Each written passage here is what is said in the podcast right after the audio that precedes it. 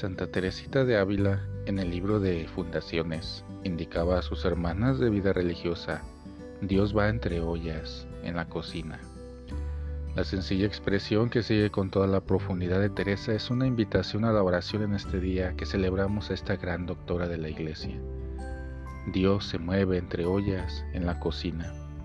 Nos recuerda que el territorio de Dios es el territorio de la proximidad es cierto que hay lugares y momentos en los que la experiencia de Dios es mayor, pero el punto de partida son siempre las cosas cotidianas.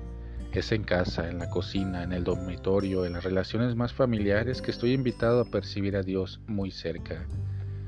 Dios se mueve entre ollas en la cocina. Dios está abierto a la relación, al contacto, a la intimidad, propio de quien ama. Dios siempre ama primero cuando despertamos. Es el amor porque comenzamos a abrir un mapa que Dios ya trazó desde el principio. El amor es siempre la mejor respuesta al amor. Taylor de Chardin decía que la única misión del cristiano es llevar el amor al mundo, o sea, comunicar a Dios mismo. Dios se mueve entre las ollas, en la cocina.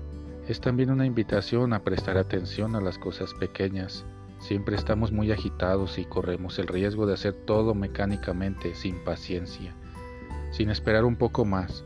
Incluso perdemos a Dios. Santa Teresa en otro momento escribió sobre esto. Nada te turbe, nada te asuste, todo se pasa. Dios es lo único que no pasa, no se va. Básicamente es no dejar que las cosas te quiten lo esencial, te quiten el sabor, el hambre, la sed de la vida. Dios se mueve entre las ollas en la cocina. Es una apertura de ojos, un despertar de oídos, una atención a las cosas que suceden en la vida cotidiana y esta puede ser la más grande de todas las oraciones.